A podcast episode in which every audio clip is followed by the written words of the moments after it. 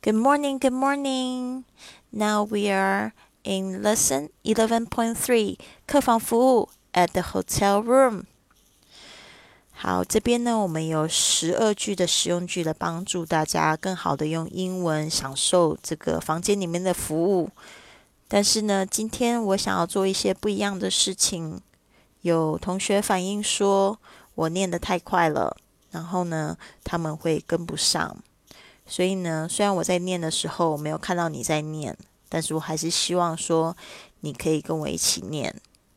但是这边还是要提醒大家，如果我们讲话都讲了这样子的话，你会不会觉得很奇怪？其实我念的时候是以这种正常语速来练习，但是我也可以体会大家为什么要我放慢速度给你们讲一遍。那这次我想要做一点不一样的事情，我希望大家可以评论反馈告诉我，就是这样子做对你有没有帮助，还是你认为不要这样念很怪，然后告诉我好吗？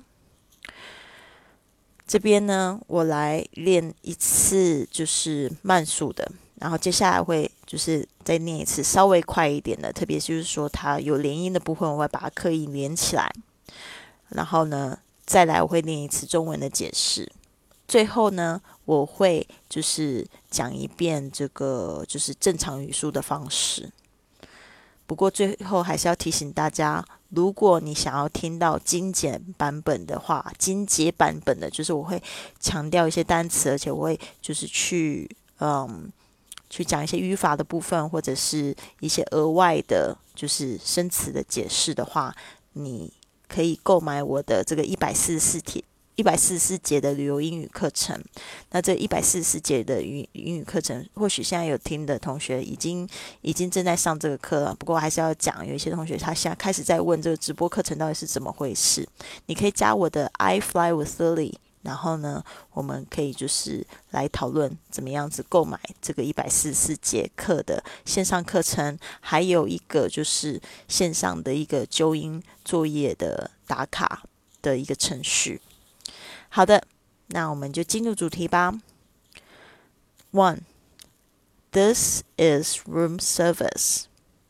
This is room service. 这是客房服务。This is room service. 2. This is room 608. This is room 608. 这是六零八号房。This is room 608. 3. My room number is 512. My room number is 512. 我的房间号码是五幺二。 my room number is 512. Number 4. I have a problem. I have a problem. 我遇到一个问题。I have a problem. Number 5. I have a complaint to make. I have a complaint to make. 我有一个问题需要解决。I have a complaint to make. Number six. May I have two more towels, please? May I have two more towels, please? 请问可以再给我两条毛巾吗？May I have two more towels, please? Number seven. May I have an extra blanket?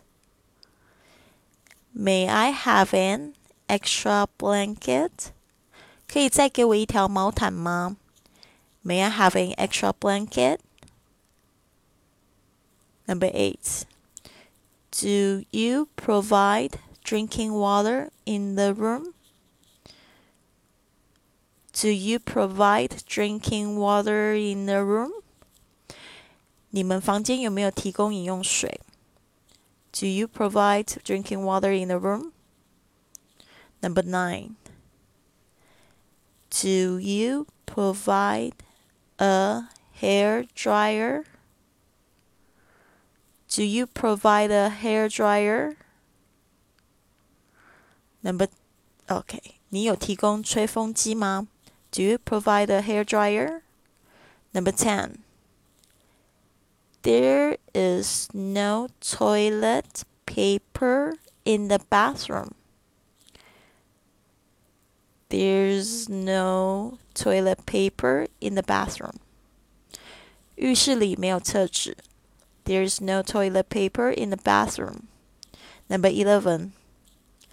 There's no soap in the bathroom. 浴室里没有香皂。 There's no soap in the bathroom.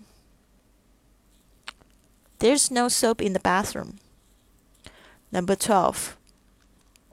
There's is no shampoo in the bathroom.